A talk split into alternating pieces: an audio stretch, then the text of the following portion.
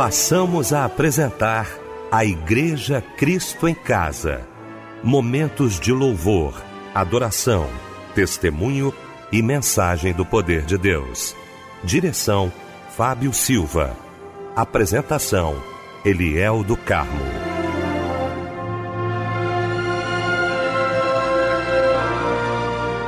Boa noite, queridos de Cristo em Casa. Que alegria estarmos juntos nesta noite maravilhosa de terça-feira. Que alegria para o nosso coração poder estar com você nesta noite linda para mais um culto de agradecimento ao nosso Deus. Deixa eu cumprimentar essa equipe maravilhosa reunida nesta noite para mais um culto da Igreja Cristo em Casa. Quero cumprimentar meu querido pastor Níger Martins, pastor da Igreja Nova Vida do Ministério É de Deus em Cascadura. Pastor Níger, alegria alegria muito grande, meu irmão, tê-lo aqui nesta noite.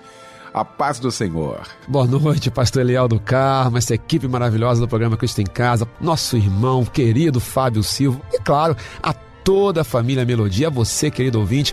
Que prazer, que honra. Deus abençoe. Uma enorme boa noite. Obrigado, pastor Níger. Meu querido mano Fábio Silva. Muito bom, Fábio, tê-lo também aqui nesta noite maravilhosa de terça-feira para mais um culto da Igreja Cristo em Casa. Boa noite, a paz do Senhor, mano. Boa noite, pastor Eliel do Carmo, a paz do Senhor Jesus também para a família Cristo em Casa. Que felicidade estarmos juntos nesta noite cultuando a Deus em mais um culto da Igreja Cristo em Casa. Que maravilha, meu querido Fábio Silva. Gente, vamos começar então orando, né? Como fazemos todas as noites aqui no nosso Cristo em Casa, nesta noite de terça-feira, orando querido pastor Níger Martins.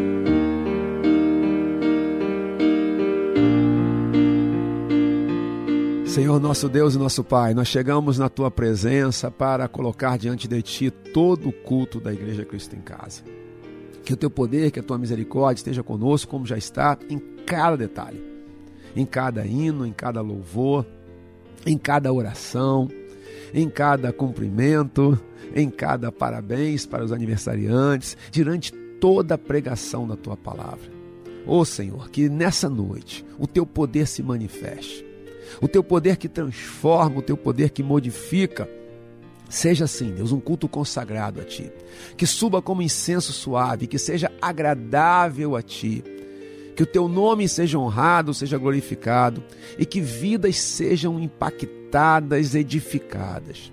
Papai do céu, toma conta de cada vida que já está participando da Igreja Cristo em Casa agora, nesse culto, das que ainda vão ligar, traz, Senhor, move, move, move agora, para que possam ligar, sintonizar aqui na melodia e cultuar a Ti e receber a Tua palavra. Te adoramos, te bendizemos por mais um dia de vida e pelo privilégio de estarmos aqui agora, cultuando o Teu nome, te adorando e te bendizendo nesse culto. Sê com a gente, sê adorado, em nome de Jesus. Amém e amém.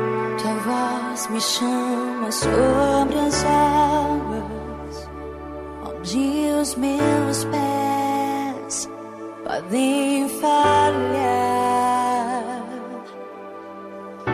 E ali te encontro no mistério,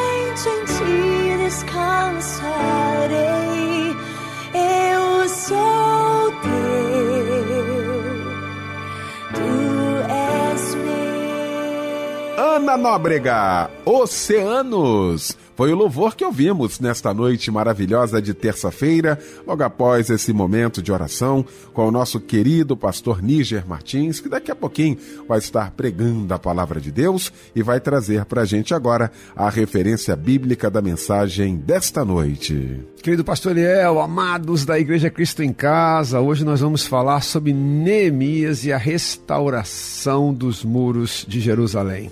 Nós vamos trabalhar os capítulos 1 e 2 desse mesmo livro.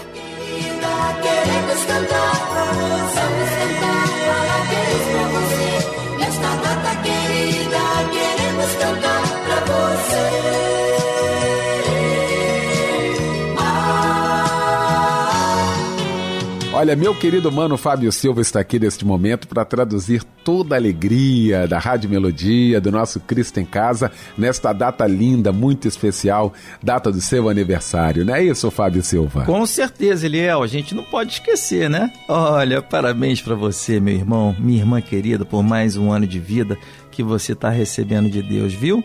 Eu desejo de coração que as bênçãos do Senhor repousem sobre a sua vida muitas felicidades e um abraço, companheiro.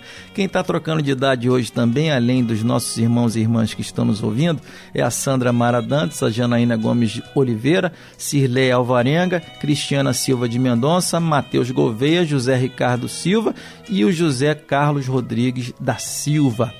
A palavra de Deus está em Isaías, capítulo 59, versículo 1. Certamente a mão do Senhor não está encolhida para quem não possa salvar. Amém. Que Deus lhe abençoe e um abraço, companheiro.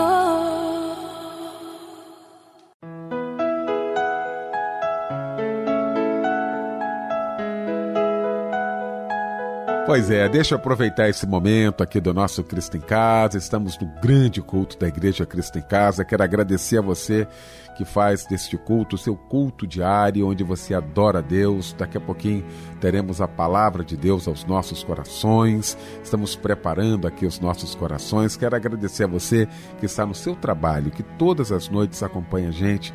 Você também aí em casa, muito obrigado. Você aí no seu automóvel, ouvindo a gente. O nosso abraço, o nosso carinho.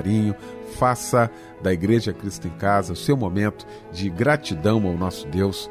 Viu? Peça para que Ele cada dia lhe fortaleça e que fale ao seu coração. É uma honra, uma alegria ter você aqui com a gente todas as noites.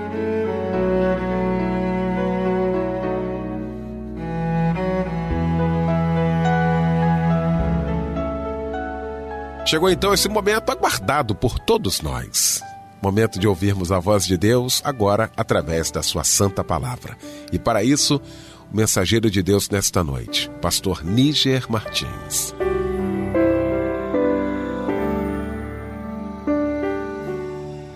Querido pastor Liel, amados da Igreja Cristo em Casa, como falamos agora há pouco, nós vamos conversar sobre o tremendo, maravilhoso livro de Neemias. Vamos especificar um pouquinho mais os capítulos 1 e 2, mas vamos abordar aqui a temática geral desse livro temos muito para aprender em Neemias e restauração dos muros de Jerusalém, que tem a ver com as nossas vidas, com nossas famílias.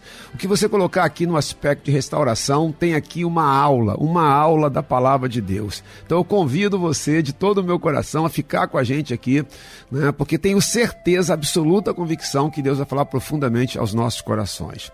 Primeiro, queridos, vamos dar uma contextualizada aqui nesse livro, porque nos ajuda muito a entender o contexto histórico.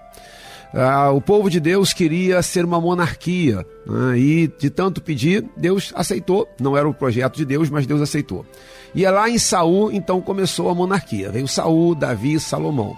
E o povo estava unificado. Após a morte de Salomão, o povo se dividiu entre a tribo de Judá, o reino do sul, e uh, a tribo não, né? Agora o reino de Judá no sul e o reino de Israel no norte. No Reino do Norte, amados, só tivemos reis que se afastaram de Deus e alguns assim terríveis, terríveis, como Acabe, como Manassés, assim, é, é, coisas absolutamente inomináveis, tá? No Reino do Sul, até porque havia profecia que Jesus viria da tribo de Judá, ficou uma única dinastia, que foi né, de Davi. Então veio de Davi e os seus sucessores na sua linhagem, né, a sua hereditariedade. Tanto que o Reino do Norte caiu dois séculos antes do Reino do Sul. O Reino do Norte caiu para o Império Assírio, que também tentou entrar no Reino do Sul, em Jerusalém, mas foi repelido pelo rei Ezequias. Finalmente, a Babilônia se tornou o poder governante, sucedendo o exército, o, perdão, sucedendo o Império Assírio. Na Babilônia, com Nabucodonosor, dois séculos depois da queda do Reino de, do Norte, o Reino do Sul também caiu. Né? E Jerusalém, então, foi queimada, destruída, né? e todo o povo foi levado para o exílio. Só que a Babilônia também caiu. O único, único reino, né, amados, que permanece para sempre é o de Jesus mesmo. E caiu para o Império Medo-Persa. No Império Medo-Persa, no reinado de Ciro, vem um decreto permitindo que o povo de Deus, particularmente ali, né, é, todo, todos os exilados, voltassem para reconstruir Jerusalém. Aliás, isso aconteceu 70 anos após a queda de Jerusalém. E havia uma profecia de Jeremias, entre outros, de, determinando isso, que em 70 anos começaria todo o processo né, de reconstrução ali de Jerusalém e o retorno dos exilados para Jerusalém. Três levas aconteceram, queridos. Uma com Zorobabel, uma com Esdras e uma com Neemias. Né? É, Esdras, se você pegar o livro de Esdras, ele, ele tem um, um, um intervalo entre o capítulo 6 e o capítulo 7, e nesse intervalo, do ponto de vista cronológico, vem a história de Esther. Né? Esther, cujo rei foi pai do rei Artaxerxes, que está em Neemias. E a história de Neemias ela acontece aproximadamente 12 anos após é, o fim ali do livro de Esdras. Neemias, e agora chegamos finalmente em Neemias, ele era um alto oficial de Faraó, né, perdão, de Faraó. Ele era um alto oficial de Artaxerxes, né, que era o rei de todo o Império Medo-Persa, o império dominante naquela época, repito, estou sendo enfático aqui.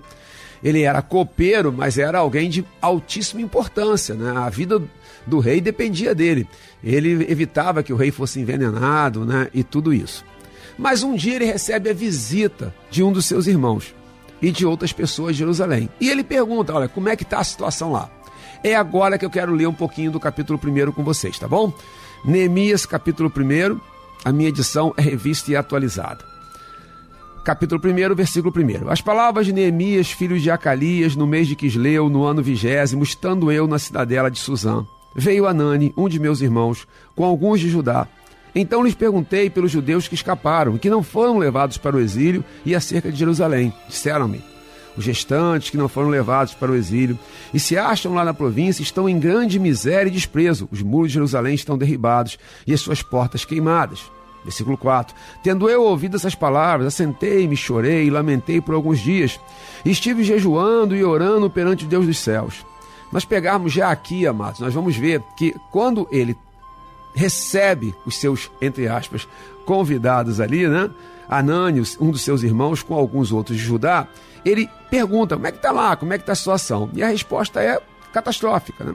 Olha, os que ficaram lá não foram levados para o exílio, se acham na província. Por que província? Porque Jerusalém era uma província do Império Medo-Persa, nesse momento. Estão em grande miséria e desprezo. Os muros de Jerusalém estão derribados e suas portas estão queimadas.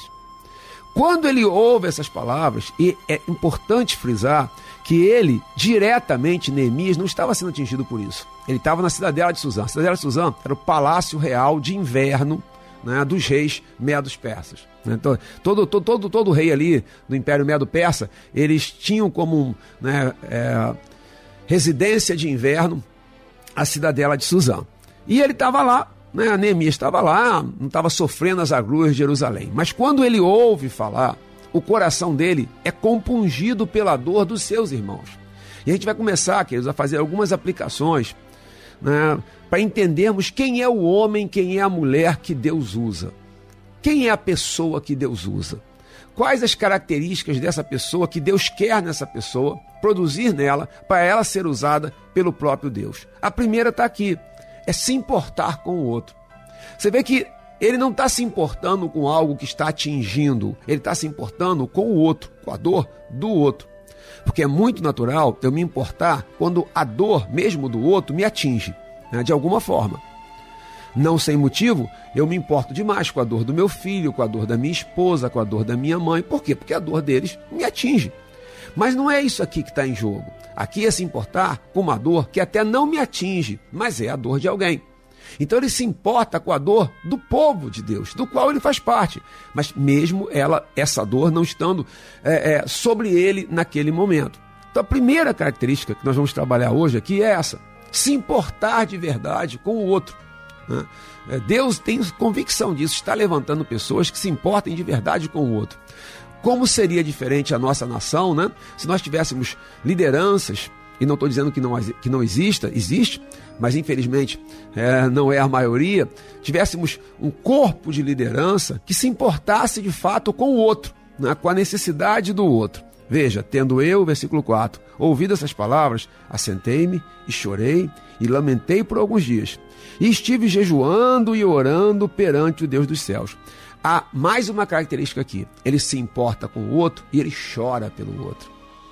Ah, meu amado, ah, querido, nunca pare de chorar pela dor do outro. Que você nunca se torne insensível. É muito triste quando, por causa das decepções, das angústias, das tristezas do dia a dia da vida, nós nos tornamos pessoas duras, inflexíveis, insensíveis, incapazes de chorar pela dor do outro, né? Ah, tá pagando, tá pagando aí o que fez.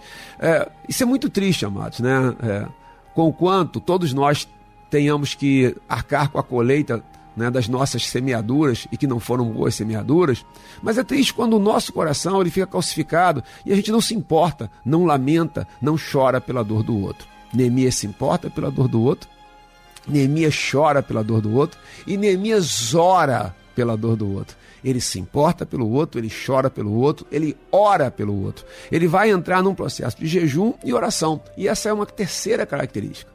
Alguém que quer ser usado. Você quer ser usado por Deus na sua igreja, na sua família? Talvez você nem seja é, crente ainda, né? mas você quer ser usado por Deus? Que você se importe com os outros que você chore pelos outros, que você ore pelos outros. E ele ora, e ele clama, e ele pede, e diz o versículo 5: E disse: Ah, Senhor Deus dos céus, Deus grande e temível, que guardas a aliança e a misericórdia para com aqueles que te amam e guardam os teus mandamentos. Versículo 6. Estejam, pois, atentos os teus ouvidos e os teus olhos abertos para acudir a oração do teu servo, que hoje faça a tua presença dia e noite pelos filhos de Israel, teus servos, e faço confissão pelos pecados dos filhos de Israel, os quais temos cometido contra ti, pois eu e a casa de meu pai temos pecado. E agora eu tenho mais duas características de alguém que quer ser usado por Deus. A primeira, se você aqui, veja que ele ora, já falamos isso, mas ele deixa claro a oração do teu servo, que hoje faça a tua presença dia e noite pelos filhos de Israel. Ou seja, ele ora e ora com perseverança. Sabe aquela oração de quem não desiste? Porque é uma coisa, né, amados? Eu sei que vocês entendem bem isso, tenho certeza.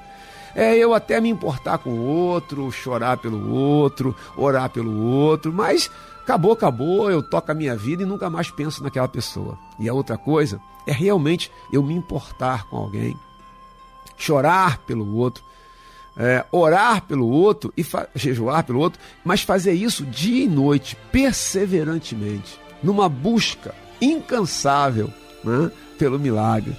Nós fazemos isso normalmente pelas pessoas que nós amamos, as pessoas que estão próximas da gente.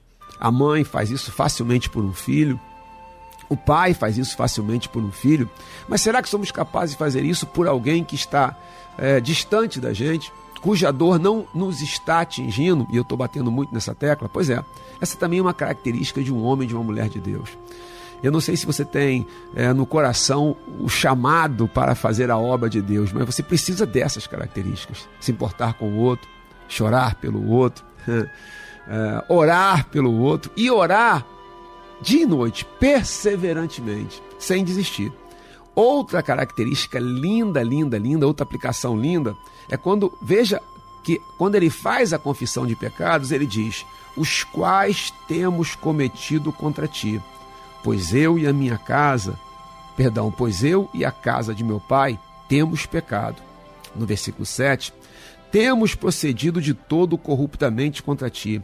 Não temos guardado os mandamentos, nem os estatutos, nem os juízos que ordenaste a Moisés, teu servo. E aqui o que, que ele está fazendo? Ele está trazendo para si a responsabilidade. Ele não transfere a responsabilidade, ele não fala o pecado que eles têm cometido, ele fala o pecado que nós temos cometido. É interessante verificar é, o, o, a quantidade, inclusive, de cristãos que têm um processo de negação. Falam né, é, das outras igrejas, dos outros cristãos, como se nós todos não fizéssemos parte disso. Nós brasileiros também temos esse costume, né? Nós achamos que o Brasil é extremamente corrupto, mas nós somos muito honestos. O que é uma, uma, um paradoxo, né? Porque como é que pode uma população ser tão honesta e o país como um todo ser tão desonesto? É, é óbvio que algo está errado aqui. Há várias pesquisas estudos que mostram que nós temos uma opinião muito benevolente de nós mesmos. Somos, conseguimos enxergar o erro no outro. Até quem diga que no Brasil é, o corrupto é o outro. Né? O, o que faz o mal feito é o outro, nunca somos nós. Aqui Neemias faz completamente diferente. Ele puxa para si, ele diz o pecado que nós cometemos. Como seria diferente dentro das igrejas, dentro das famílias, se ao invés de nós ficarmos num processo de transferência, aquela síndrome de Adão, né? A mulher que tu me deste, quando, quando Deus confronta Adão, ele sai para o lado. A mulher que tu me deste, ou seja, a culpa não é dele, a culpa é de Deus, a culpa é da própria Eva. Como, como seria diferente se fôssemos como Neemias, o pecado que nós temos cometido. Né? É, nós temos transgredido a tua vontade, nós temos procedido, tem, palavras literais de Neemias, versículo 7, temos procedido de todo corruptamente contra ti. E aí, queridos, ele começa toda uma oração. Né? Ele continua ali buscando, invocando a misericórdia de Deus, né? é, relembrando a palavra de Deus, que tinha prometido que se pecasse, pagaria o preço, mas se se reconciliasse com Deus, se houvesse um arrependimento sincero, Deus restauraria o seu povo, coisa que Deus está fazendo, estava fazendo naquele momento e continua fazendo hoje. Entre, os capítulo, entre o capítulo 1 e o capítulo 2, amados, vão se passar cerca de quatro meses. Se você pegar o capítulo 1, versículo 1, as palavras de Neemias, filho de Acalias, no mês de Quisleu. O mês de Quisleu, ele fica, fica no nosso calendário algo em torno de novembro, dezembro, tá certo? Aí ele orou, ele chorou, ele se importou, tudo isso já falamos. No capítulo 2, vai mostrar Neemias falando com o rei. Mas, repito, Aqui se passaram cerca de 3, 4 meses. Veja capítulo 2, versículo 1. As datas elas são importantes para a gente poder entender o que está acontecendo. No mês de Nissan, Nissan fica algo em torno de março, abril. Então você calcula aí 3, 4 meses. Ele vai esperar 3, 4 meses até o momento certo de falar com o rei. Por quê? Porque ele não podia ir reconstruir Jerusalém, os muros, as portas, sem autorização e mais ainda, né, sem o apoio do rei, né, sem é, a permissão explícita, sem as cartas do rei. Isso seria impossível. Veja capítulo 2. No mês de Nissan, no ano vigésimo do rei Artaxerxes, uma vez posto vinho diante dele, eu o tomei para oferecer e lhe dei. Ora, eu nunca antes estivera triste diante dele. O rei me disse: Por que está triste o teu rosto se não estás doente? tem de ser tristeza do coração. Então temi sobremaneira e lhe respondi: Viva o rei para sempre. Como não me restaria triste o rosto, e a, se a cidade onde estão os sepulcros de meu pai, dos meus pais, está assolada e tem as portas consumidas pelo fogo. O, o que está acontecendo aqui, queridos? Ele ficou esperando, em oração, o momento certo de falar com o rei.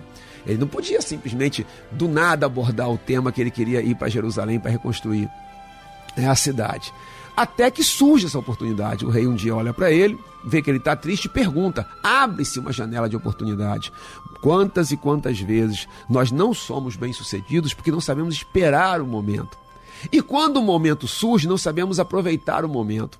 Essa questão da janela de oportunidade, e nós estamos trabalhando aqui essa reconstrução dos muros, como é que foi esse processo? No final, queridos, para você que talvez não esteja familiarizado com o texto, Neemias vai reconstruir junto com o povo, em 52 dias, aqueles muros. Um trabalho que décadas e décadas e décadas e décadas não aconteceu.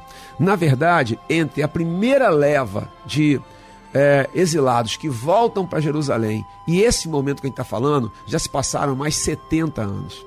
E ninguém conseguiu terminar. Com Neemias vai terminar essa obra. E vai terminar em 52 dias. Mas não foi do nada, teve todo um processo. Né? Qual é o processo de reconstrução da história de uma pessoa? Usando muros aqui, amados, como uma metáfora para as nossas vidas, famílias, casamentos, sonhos, seja o que for. A gente está vendo aqui quem é essa pessoa que Deus usa para a reconstrução? E como é bonito ser alguém usado por Deus para a reconstrução, para a restauração. É uma pessoa que se importa com os outros genuinamente, que chora pelos outros, não se tornou insensível, é uma pessoa que ora e ora consecutivamente, não ora e deixa para lá, né? permanece, é uma pessoa que assume responsabilidade, o pecado que nós temos cometido, ela faz parte do processo, ela não está fora do processo. Né? E é uma pessoa que sabe esperar a oportunidade e sabe aproveitar a janela de oportunidade. Ela nem se precipita, nem posterga. Ela, ela, ela, ela vê aquele. É agora, é agora. Ele teme. Por que, que ele teme quando o rei pergunta o que está acontecendo aqui? Porque o rei tinha poder de vida e morte, né? Vai que o rei acha que ele estava ali é, planejando alguma coisa contra o próprio rei e a vida dele teria acabado tem uma parte aqui muito linda, amados, que ele vai dizer, né? Olha, como, está, como não estaria triste o meu rosto é, se a cidade onde sepulcro os meus pais está assolada e tem as portas consumidas pelo fogo. Versículo 3. É, aqui tem uma outra aplicação. Ele não só espera a oportunidade, como ele sabe como falar. Deixa eu te explicar uma coisa. Ele não cita o nome Jerusalém. Ele fala a cidade onde estão os sepulcros dos meus pais. Por que, que ele fala isso? Porque Jerusalém era muito é, mal afamada. Era considerada uma cidade de rebeldes. Então ele não cita o nome para não causar no rei uma aversão. E esse próprio rei tinha feito um decreto interrompendo a, a reconstrução de Jerusalém.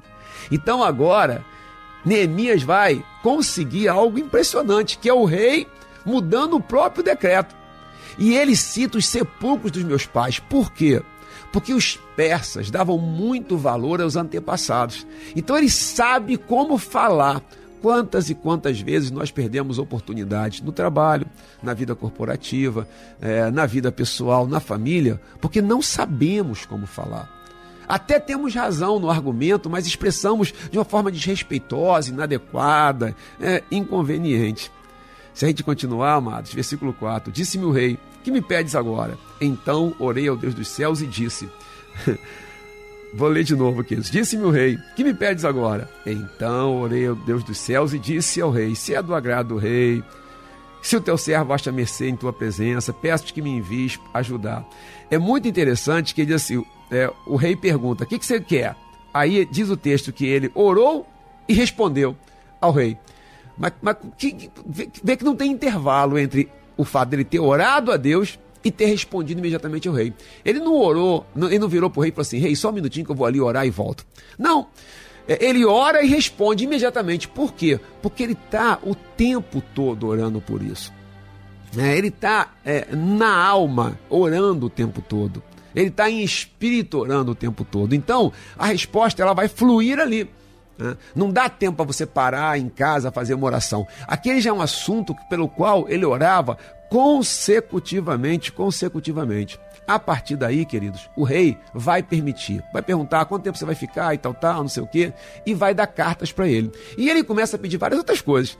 Ele pede então autorização para poder pegar madeira, é, ele vai levar cavaleiros com ele, ele vai levar toda uma estrutura. Por quê? Essa é uma aplicação, amados, fundamental né? Porque quem vai enviado pelo rei vai com os recursos do rei. Quem vai enviado por si mesmo, vai com seus próprios recursos. Não tenha medo das, da falta de recursos se você for enviado pelo rei. E aí eu vou fazer aqui uma aplicação trazendo isso para a nossa vida com o Rei Jesus.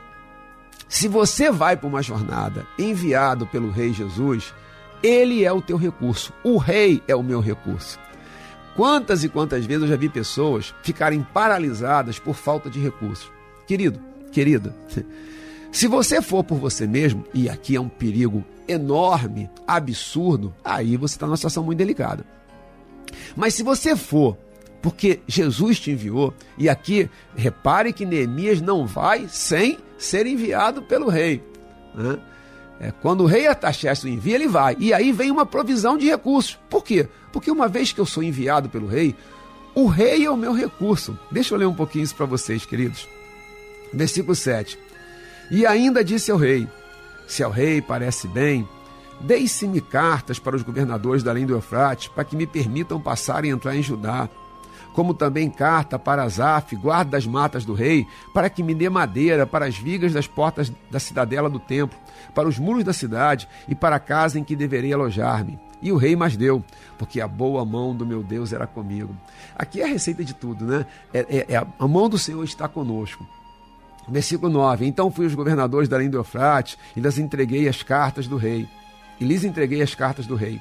Ora, o rei tinha enviado comigo oficiais do exército e cavaleiros. Veja, ele tem toda uma estrutura que automaticamente vem todo, toda uma gama de recursos quando você é enviado pelo rei, meu amado, minha querida.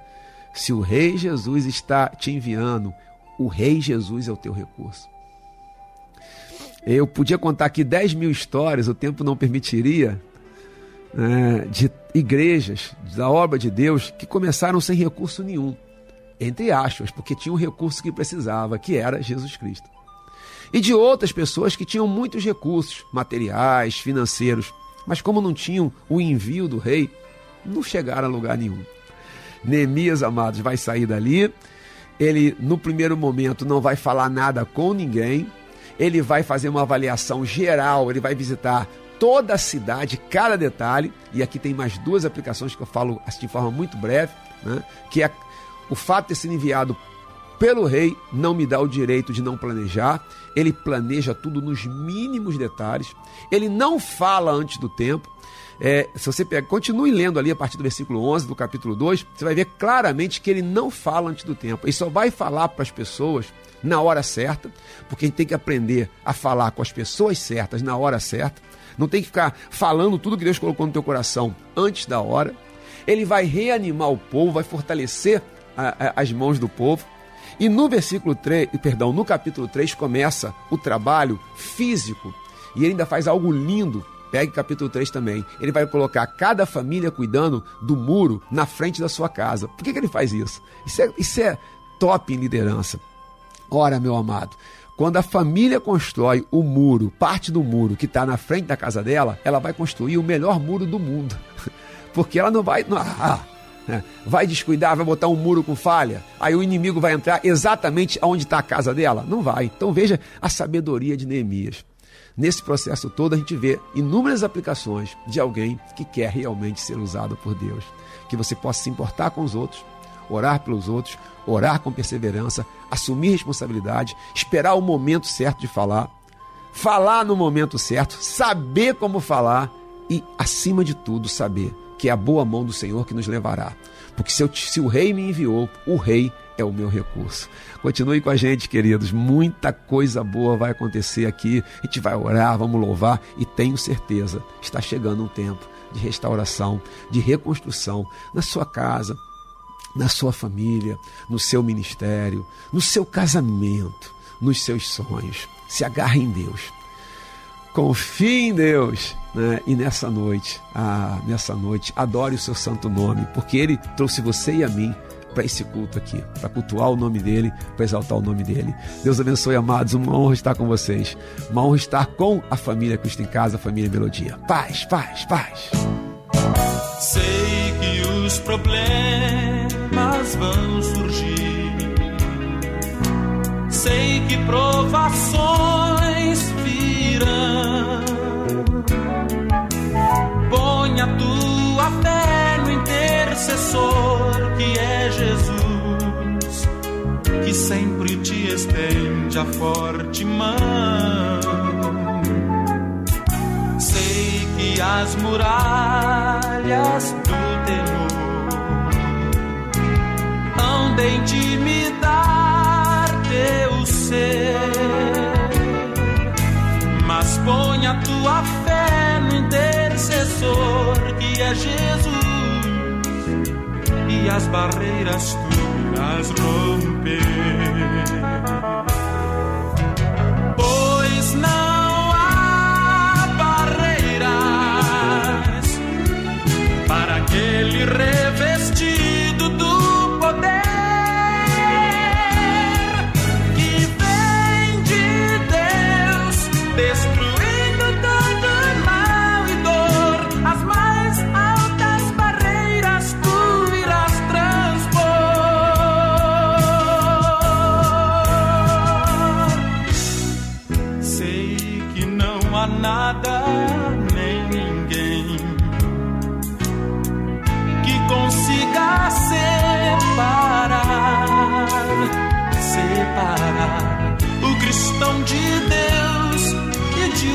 vida mais além. No céu onde os temores vão cessar. É intransponível esse amor que Jesus tem pelos seus,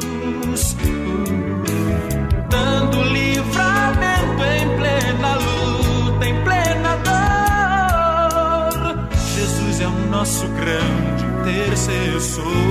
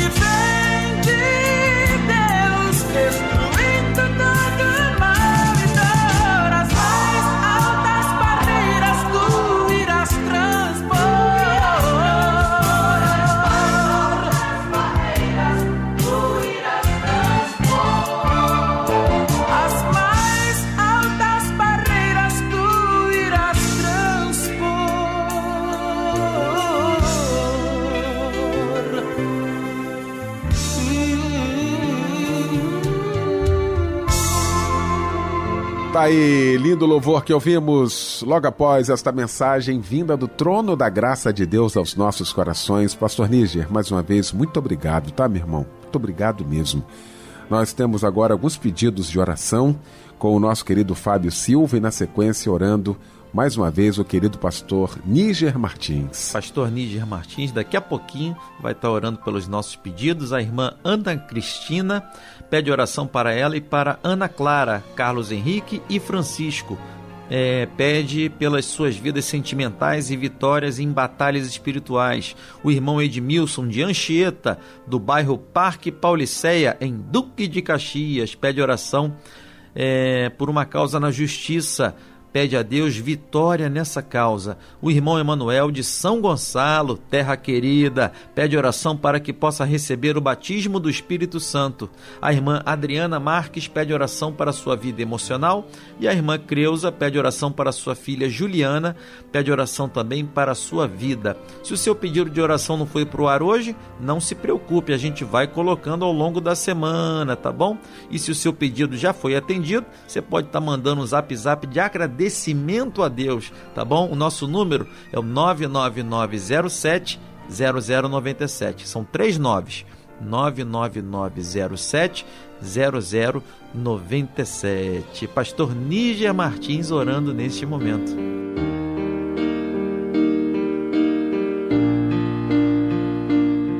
Amado Deus, querido Pai, Senhor das nossas vidas, Criador e Autor, Consumador da nossa fé. Hoje te louvamos e te exaltamos por mais um dia de vida e por pela oportunidade de estarmos aqui na Igreja Cristo em Casa. E agora, Senhor, clamamos que tomes conta de cada coração, de cada ouvinte, de cada participante desta igreja, aquele que está no cárcere, Senhor aquele que está sofrendo agora uh, a solidão, essa senhora, esse homem se sentindo solitários, sentindo, quem sabe, abandonados, rejeitados. Senhor, guarda aquele que está num hospital, no leito, quem sabe com dores. Papai do céu, abençoa essa família, preocupada com aquele que está doente. Toma conta do coração dessa mãe, Senhor, angustiada pelo filho, desse pai, angustiado pela situação da sua família. Papai do céu, clamamos a Ti na certeza que Tu és Deus de misericórdia, Tu és Deus de graça, que Tu és Deus de bondade. Chegamos a Ti em confiança de fé, não por nossos méritos, Senhor, não é, por qualidades pessoais, mas chegamos a Ti invocando o sangue de Jesus. Porque através do sangue de Jesus, Senhor, nós temos acesso à tua presença, temos acesso ao Santíssimo, ao lugar sagrado. Opera, Deus transforma, quebra cadeias, quebra grilhões, produz paz, muda o sentimento, muda o pensamento. Deus Todo-Poderoso. Chegamos até a Ti, clamando implorando, suplicando que a paz que excede todo o entendimento, como nos ensina a tua palavra agora, inunde o coração de cada um de nós, de cada ouvinte, Deus, de cada membro da família Melodia. Derrama uma vez mais, Deus, te imploramos o teu cuidado, o teu zelo, a tua misericórdia, a tua presença. Chegamos a ti e fazemos isso na autoridade do precioso nome de Jesus Cristo. Amém e amém. Meu Senhor, me sinto tão sozinho. Eu em ti me quero aconchegar, pois o sol de minha terra se esconde, mas em ti a luz morning.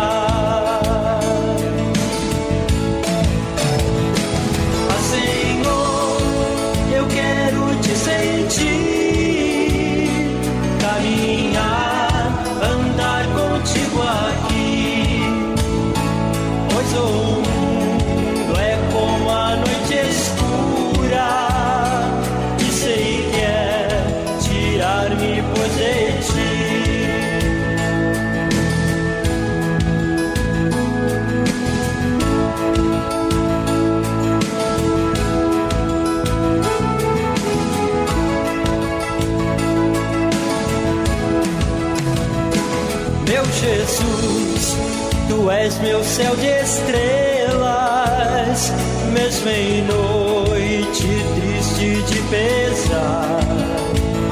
Sinto-me encher de alegria quando posso ouvir o teu falar.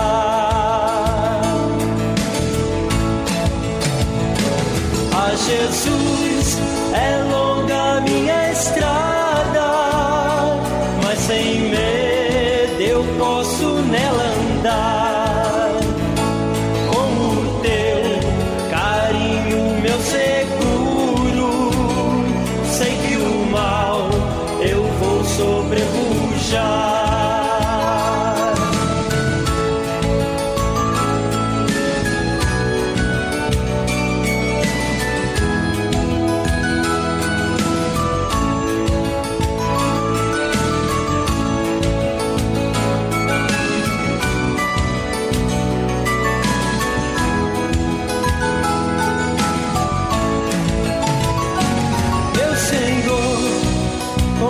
confesso-te o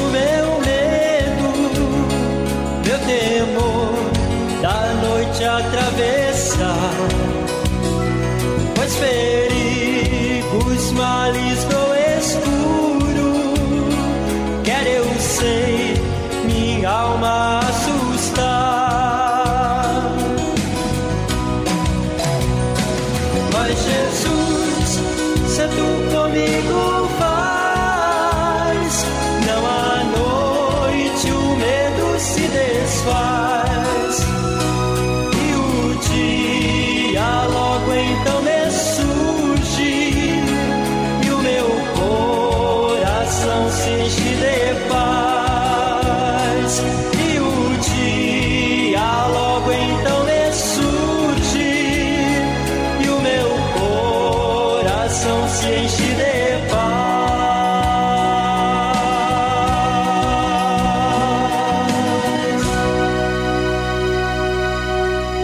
louvor que ouvimos nesta noite de terça-feira. E com este louvor nós estamos encerrando o nosso Cristo em Casa nesta terça-feira. E eu quero agradecer meu querido pastor Níger Martins, da Igreja Nova Vida do Ministério É de Deus. Muito obrigado, tá, pastor Níger, mais uma vez, pela sua presença, pela sua participação aqui com a gente. Meu querido Fábio Silva, aquele abraço, até amanhã. Michel Camargo também, muito obrigado, irmão. O pastor Níger Martins vai impetrar a bênção apostólica e com esta bênção fica o nosso convite para que amanhã estejamos juntos, às 10 da noite, em mais um Cristo em Casa. Que a graça do Senhor Jesus, o amor de Deus o Pai e as doces consolações do Espírito Santo de Deus sejam sobre você e toda a sua família, desde agora e para sempre.